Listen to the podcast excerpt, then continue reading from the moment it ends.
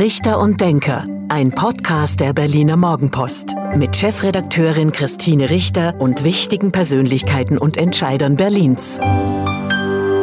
Hallo und guten Tag. Herzlich willkommen zum Podcast der Berliner Morgenpost Richter und Denker.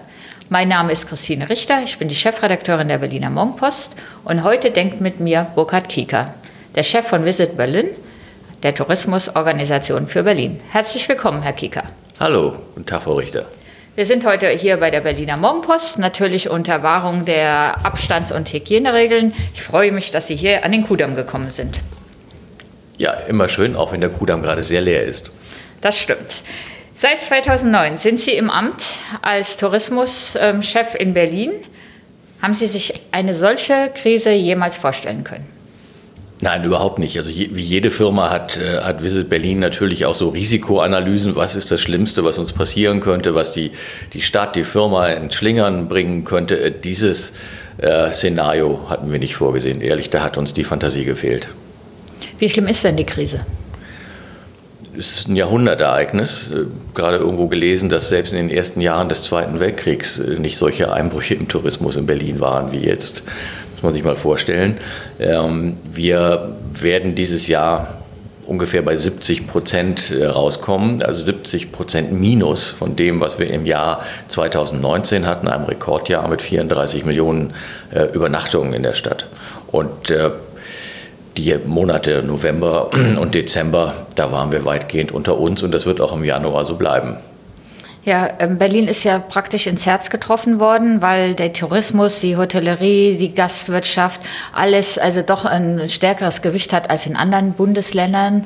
Beschreiben Sie nochmal, was ist da jetzt verloren gegangen durch die Pandemie? Ich glaube, dass auch der Letzte in der Stadt jetzt begriffen hat, dass das zur DNA Berlins gehört, nämlich mit offenen Armen die Gäste aus Deutschland als Hauptstadt, aber auch aus aller Welt zu empfangen, äh, sie zu unterhalten äh, und auch ein Stück weit eben diese Hauptstadtfunktion zu erfüllen, zu zeigen, wie tickt denn die Republik.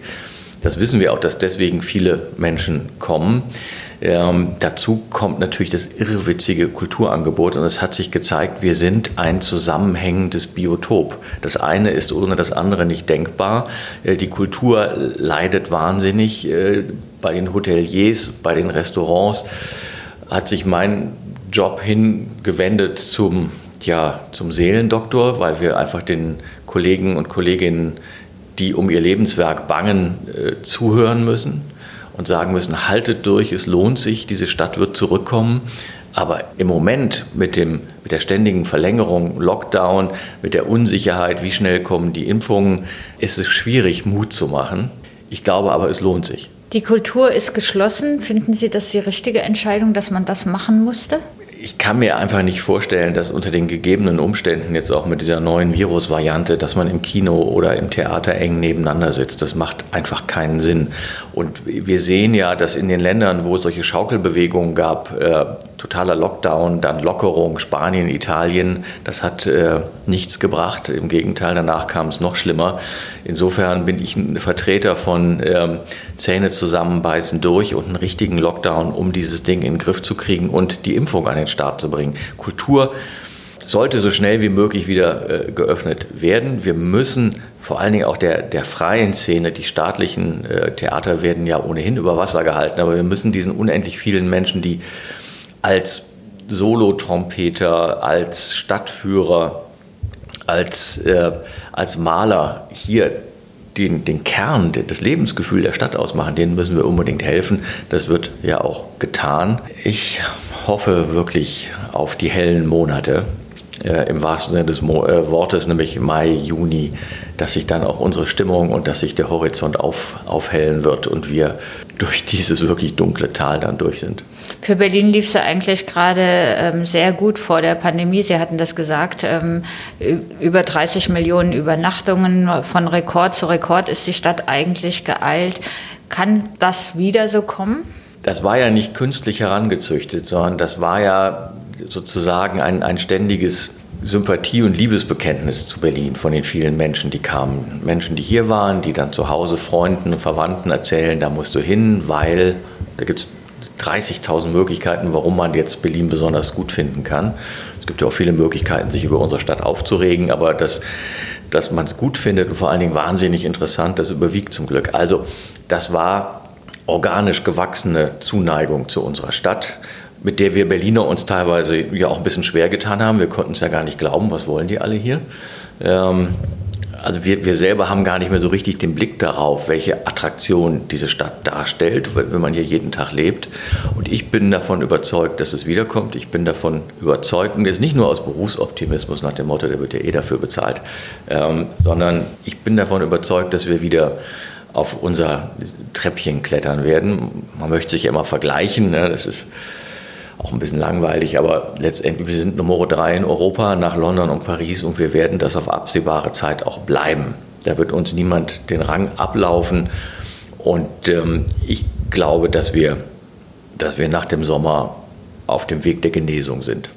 Berlin ist von Rekord ähm, zu Rekord geeilt. Ähm, zu meiner Verblüffung sind doch die Mehrzahl der Besucher in, in Berlin dann ähm, Deutsche. Über 60 Prozent, wenn ich die Zahl richtig in Erinnerung habe. Also in normalen Jahren waren es ungefähr 50, 52 Prozent Deutsche. Wir haben also diesen wirklich vergleichsweise gigantischen Heimatmarkt mit 83 Millionen Besuchern, von denen übrigens äh, angeblich 30 Millionen noch nie in Berlin waren, kann man sich gar nicht vorstellen. Also da ist noch ordentlich was nachzuholen. Ähm, das, das ist die, die Aufgabe der Hauptstadt. Die Leute kommen hier hin, wollen mal in Berlin gewesen sein. Manche kommen drei, vier, fünf Mal im Jahr. Herzlich willkommen. Ähm, was Aber machen die denn? Wissen Sie das, was Sie dann machen? Besuchen die immer die gleichen Orte oder gehen die dann doch auch mal in die Außenbezirke und fahren mal nach Köpenick oder nach Spandau?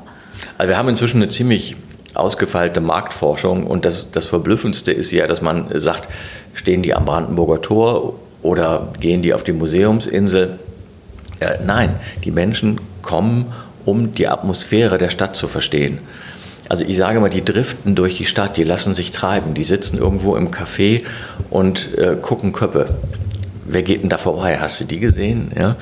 Sieht man vielleicht in Gummersbach, das ist der Ort, wo ich herkomme, so nicht. Solche Leute wie in Berlin. Ja? Das ist man, man will sich aufladen und gucken, wie tickt, wie tickt die Hauptstadt was macht die Kultur, was sind die Trends in der Malerei, was sind die Trends in der Mode. Nicht umsonst sind es die großen, die großen Marken, die hier ihre Versuchsshops aufmachen und ihre Testreihen laufen lassen, welcher Sneaker denn am besten ist.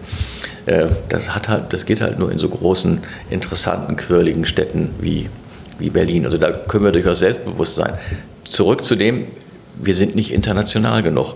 Wenn Sie es mit Rom vergleichen, in Rom sind äh, 82 Prozent aller Besucher nicht aus Italien. Davon, sind wir, davon sind wir weit entfernt. Das, Ist das anstrebenswert? Ja. Also ich möchte nicht 82 Prozent äh, unbedingt nur, nur Ausländer haben, aber ich halte es für erstrebenswert, dass Berlin noch internationaler wird. Ähm, wir leben in einer super vernetzten Welt, in der für meine Kinder zum Beispiel Grenzen überhaupt keine Rolle mehr spielen. Und äh, ich würde mich freuen, wenn wir mehr Portugiesen, Chinesen, Australier bei uns hätten. Ähm, genauso wie wir auch gerne zu denen reisen können und sollen, wenn es wieder geht. Da hatte aber auch, wenn ich mich an unsere früheren Gespräche erinnere, auch der Terroranschlag am Breitscheidplatz eine Auswirkung gezeigt, dass sie beispielsweise Chinesen erstmal Angst bekommen haben oder zurückhaltender waren, was Europa anging mit ähm, den diversen oder leider schlimmen Terroranschlägen ja, die, haben, die haben Angst vor Europa bekommen, nicht vor Berlin. Nicht, wer möchte schon äh, gerne an der Croisette überfahren werden von irgendeinem irren Islamisten? Was wir hier am Breitscheidplatz erlebt haben, war äh, traumatisch. Äh, allerdings hat damals auch die Stadt sehr schnell, sehr gut reagiert, auch, auch die Politik, insbesondere Herr Geisel, indem wir der Innensenator? Ja, der Innensenator, indem wir schon am nächsten Tag die Tauentzienstraße wieder freigegeben haben. Und äh, das waren die Bilder, die um die Welt gingen. Äh, und das war auch unsere Nachricht. Ähm, Leute, so nicht und nicht mit uns und nicht mit Berlin. Dies ist eine resiliente, eine widerstandsfähige Stadt und wir lassen uns nicht von so einem irren Armleuchter einschüchtern. Lassen Sie uns nochmal zurückkommen, was attraktiv für Berlin ist. Sie sagten eben klar die Kultur, aber auch, dass man einfach in die Kieze geht oder in die Szeneviertel geht, nach Mitte, nach Friedrichshain-Kreuzberg, Prenzlauer Berg, sich hinsetzt und Leute anguckt. Und es gibt eine neue Entwicklung, das Essen. die Restaurants, die Sterneküche. Auch das macht Berlin attraktiver, richtig? Außerordentlich, was, was sich da entwickelt hat. Früher wäre niemand nach Berlin gekommen, um gut essen zu gehen. Nee, es ist so äh, vergleichbar, als wenn jetzt sozusagen äh, Großbritannien plötzlich für seine Küche berühmt wäre. Aber das genau das ist in Berlin passiert. Uns hat man da nichts Gutes zugetraut. Aber durch, diese, durch diesen Magnetismus auf kreative Leute, die was Neues ausprobieren wollen, hat sich das auch auf die Küche übertragen und sie können sich wirklich durch, durch alle Genüsse dieser Welt futtern inzwischen.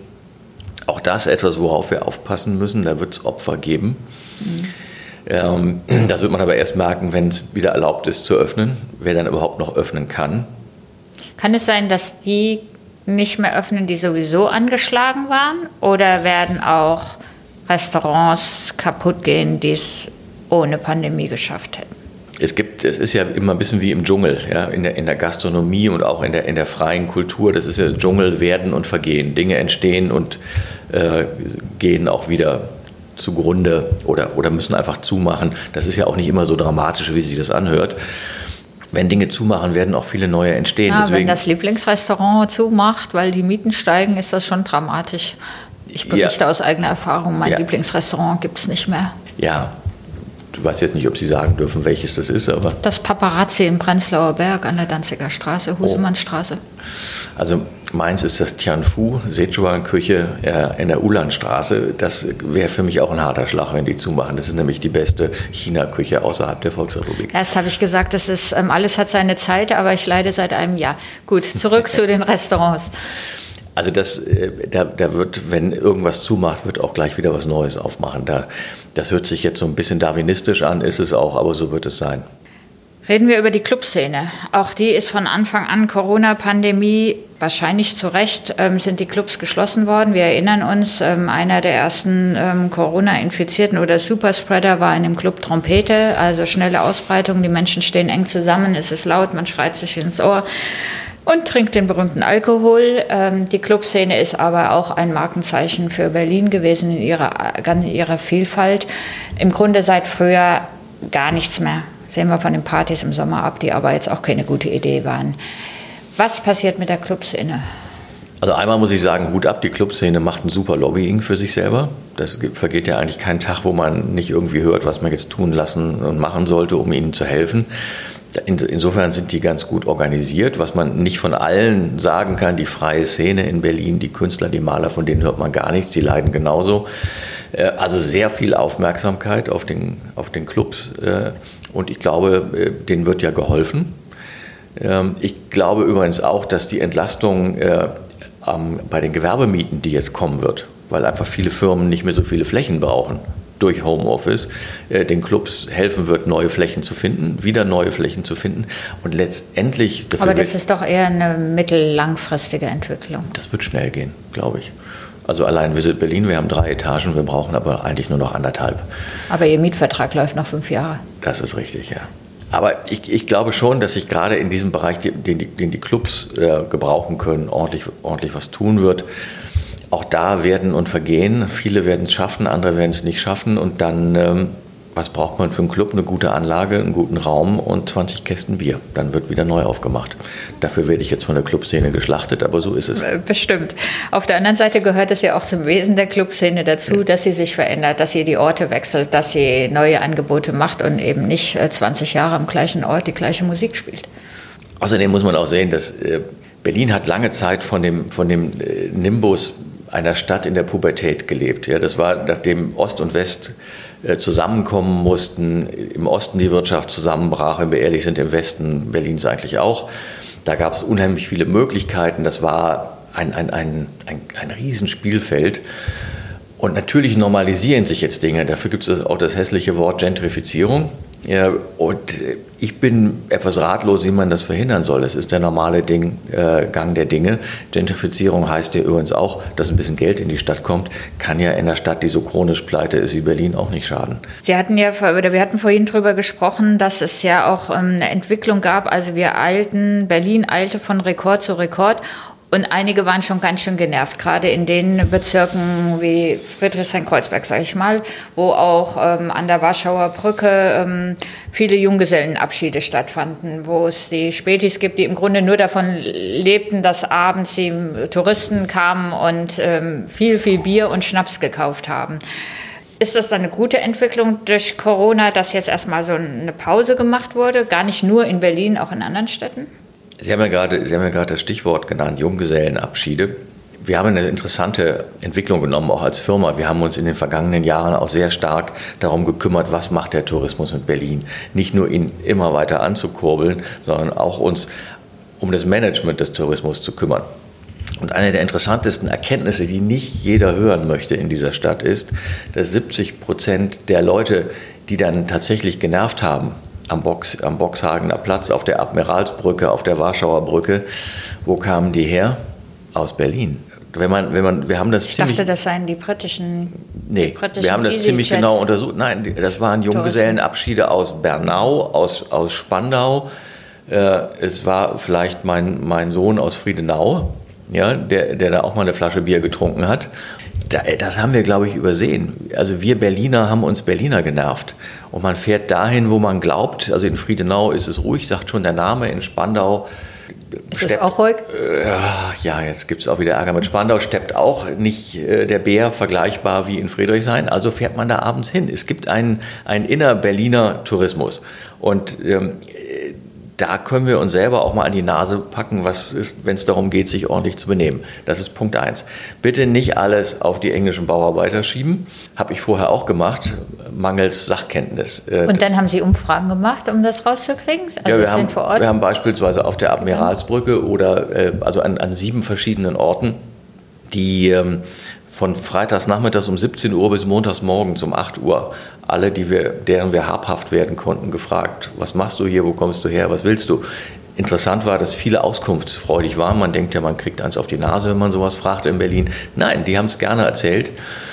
Ja, und das war das Ergebnis. 70 Prozent sind Berliner, in Klammern Brandenburger Speckgürtel, die einfach was erleben wollen äh, und es da krachen lassen.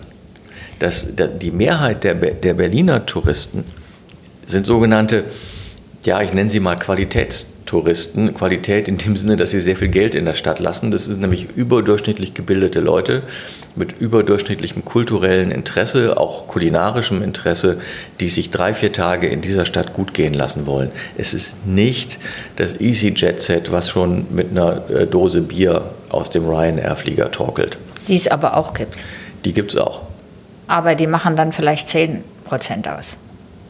Ähm, also dass diese, die Leute, die zum, zum Clubbing äh, und für ein Kurzwochenende nach Berlin reinfliegen, machen 14 Prozent unserer Besucher aus. Also Sie sehen, wir haben es ziemlich genau drauf im Moment. Interessant. Ähm, wie wollen Sie denn dann diese Junggesellenabschiede, nehmen wir das mal als Stichwort, wie wollen Sie das denn lenken? Sie können doch nicht verhindern, oder man, dass der Spandauer auf der Admiralsbrücke dann feiert. Nö, da, da ist ganz klar das Ordnungsamt gefragt. Das ist ja in, in Berlin immer das Thema, dass man sich hier Dinge erlauben kann, wo woanders schon längst das Ordnungsamt oder die Polizei da wäre. Und ähm, insofern muss man hier einfach etwas mehr Exzesse, wenn es sie gibt, auch einschränken. Herr Ähm, Kicker macht sich heute viele Freunde hier. Und äh, ja, let's, let's face it, ja, wie, wie man so schön sagt, wir sollten einfach den, den Themen ins Auge blicken. Ich meine jetzt nicht, dass eine Wanne an jeder Ecke steht, äh, aber viele Dinge lässt man hier auch durchgehen, muss nicht sein. Und vor dem Hintergrund kann ich nur sagen, wir sind gerutscht von einem Overtourism an einigen Plätzen zu einem heftigen Undertourism, der die Existenz vieler 10.000 Menschen in dieser Stadt bedroht. Und ich glaube, das ist ein, ein echter Lernprozess, den, den wir gerade durchmachen, der uns auch sehr gut tun wird. Wir sehen, wie Kultur, wie Tourismus, wie unser Thema Gastfreundschaft in dieser Stadt, auch das Image der Stadt, was dadurch geprägt wird, eng zusammenhängen. Wie wichtig das für die Stadt ist. Also Elon Musk äh, hat, baut seine Fabrik in Grünheide wegen Berlin, nicht wegen Grünheide. Das muss man sich auch klar machen. Es geht also auch immer bei Wirtschaftsansiedlungen um das Image. Und macht sich noch mehr Freunde jetzt auch in Brandenburg. Sie hatten das Konzept, äh, mehr Touristen, mehr Menschen in die Außenbezirke zu. Ich glaube übrigens, dass der immer noch denkt, dass Grünheide Berlin ist. Der Haben Elon, Sie ihn schon mal der, kennengelernt? Der Elon, ja, aber nicht in dem Zusammenhang. Sie hatten das Konzept, mehr Menschen in die Außenbezirke zu locken oder zu interessieren, jetzt für beispielsweise Köpenick, wo ein Ausflug sich ja auch auf jeden Fall lohnt, oder Spandau haben wir schon angesprochen. Haben Sie das wieder in die Schublade gepackt? Diese, die Betreuung der Bezirke hat sich sehr bewährt, auch wenn sie erstmal belächelt wurde, nach dem Motto, die Leute kommen doch jetzt nicht um in Tegel auf der, auf der Promenade rumzulaufen. Doch tun sie doch. Was wir in erster Linie getan haben, auch als Wirtschaftsförderer, ist den Bezirken zu helfen und den Bezirken an unserer Expertise teilhaben zu lassen, denen zu, zu sagen, ihr müsst, wenn ihr noch mehr Menschen hier haben wollt, müsst ihr euch folgendermaßen aufstellen, was die Infrastruktur angeht, was das Angebot angeht. Und das haben wir in den vergangenen Jahren getan. Wir haben für, für jeden der zwölf Bezirke auch einen Betreuer und wissen seitdem selber auch viel besser Bescheid, wie die Stadt tickt. Also ich finde das eine, eine, eine sehr, gute, eine sehr gute Entwicklung. Ähm, wir haben die App Going Local Berlin äh, entwickelt, äh, die eben genau verhindern soll, dass alle sofort an den Boxhagener Platz laufen, nur weil es in irgendeinem Reiseführer steht. Die ist auch schon einige hunderttausend Mal runtergeladen worden.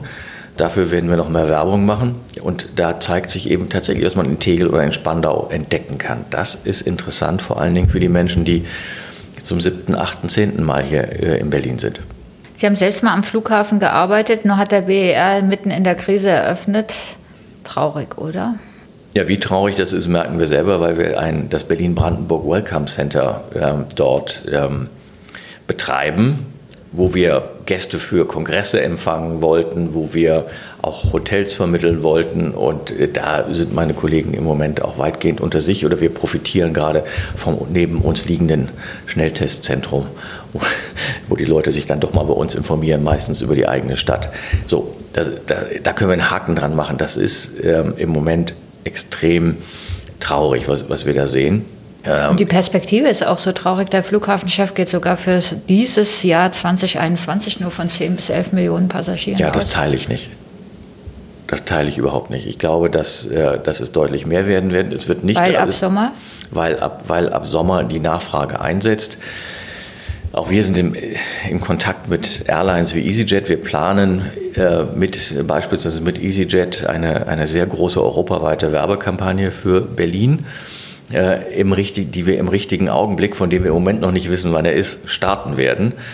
Ich bin zuversichtlich, dass nach toten Monaten, Januar, Februar, vielleicht noch bis April, äh, es dann langsam wieder losgeht. Und äh, die Airlines, die scharren mit den Hufen, die Maschinen stehen irgendwo mit abgedeckten Triebwerken, die Piloten und Stewardessen sind in Kurzarbeit, die müssen auch ihre Fluglizenzen erhalten die Menschen wollen ja reisen. Es gibt diesen Begriff des Revenge Travels. Das heißt, Sie, ich, wir alle wollen auch mal wieder raus. Und wir wollen Revanche üben an diesem blöden Coronavirus nach dem Motto. Ich schnecke gerade heftig, sehr heftig. Jetzt halten Sie mich nicht mehr auf. Sie hatten ja schon an einem neuen Slogan für Berlin gearbeitet. Ähm, dann kam Corona. Wie kann der denn lauten nach Corona? Der Slogan für Berlin heißt Berlin. Das wäre auch äh, ohne Corona nicht anders gekommen. Weil allein dieses Wort Berlin durch das, was diese Stadt durchgemacht hat und das, was von dieser Stadt ausgeht, das, was man mit dieser Stadt verbindet, wenn der Name fällt, muss bei den Menschen im Kopf der Film losgehen. Millionen verschiedene Filme. Aber Berlin ist keine Stadt, die irgendwie sowas machen muss wie Wonderful Copenhagen. Brauchen wir nicht. Berlin, Punkt. Und dahinter der Bär. Jetzt wissen wir wieder, warum Sie Tourismus, oberster Tourismuschef äh, der Stadt Berlin sind. Herr Kieker, wir sind schon am Ende des Podcasts, naja, jedenfalls fast. Und jetzt kommt das beliebte Spiel, zehn Sätze zu vervollständigen, die ich Ihnen vorsage und Sie erzählen uns ein bisschen was dadurch auch von sich. Mein Lieblingsort in Berlin ist? Der Teufelsberg. Touristen, die zum ersten Mal in Berlin sind, schicke ich? In die Zitadelle Spandau. Der Flughafen BER ist? Ein Riesenvorteil, ähm, was wir im Moment noch nicht merken, der uns aber wirklich nach vorne katapultieren wird. Der beste Ort, um essen zu gehen, ist für mich Berlin. 20.000 Restaurants, 700 verschiedene Küchenrichtungen. Sie haben uns Ihr Lieblingsrestaurant ja schon verraten. Nicht alle wissen, aber ich weiß es, Sie haben in der Uckermark einen Hof und züchten da auch Rinder. Mein Hof mit Rindern in der Uckermark bedeutet mir? Einen schönen Ausgleich ähm, zum schnellen Lebensrhythmus von Berlin. Als Kongressstadt muss Berlin sich halten da, wo es ist, nämlich in der Weltspitze.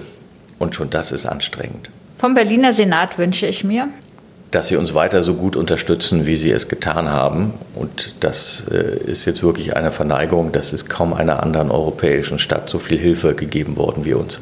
Die Clubs sind für Berlin Teil der DNA, der unbedingt zu erhalten ist. Am Kurfürstendamm in der City West mache ich Shopping und gehe auch gerne mal was essen.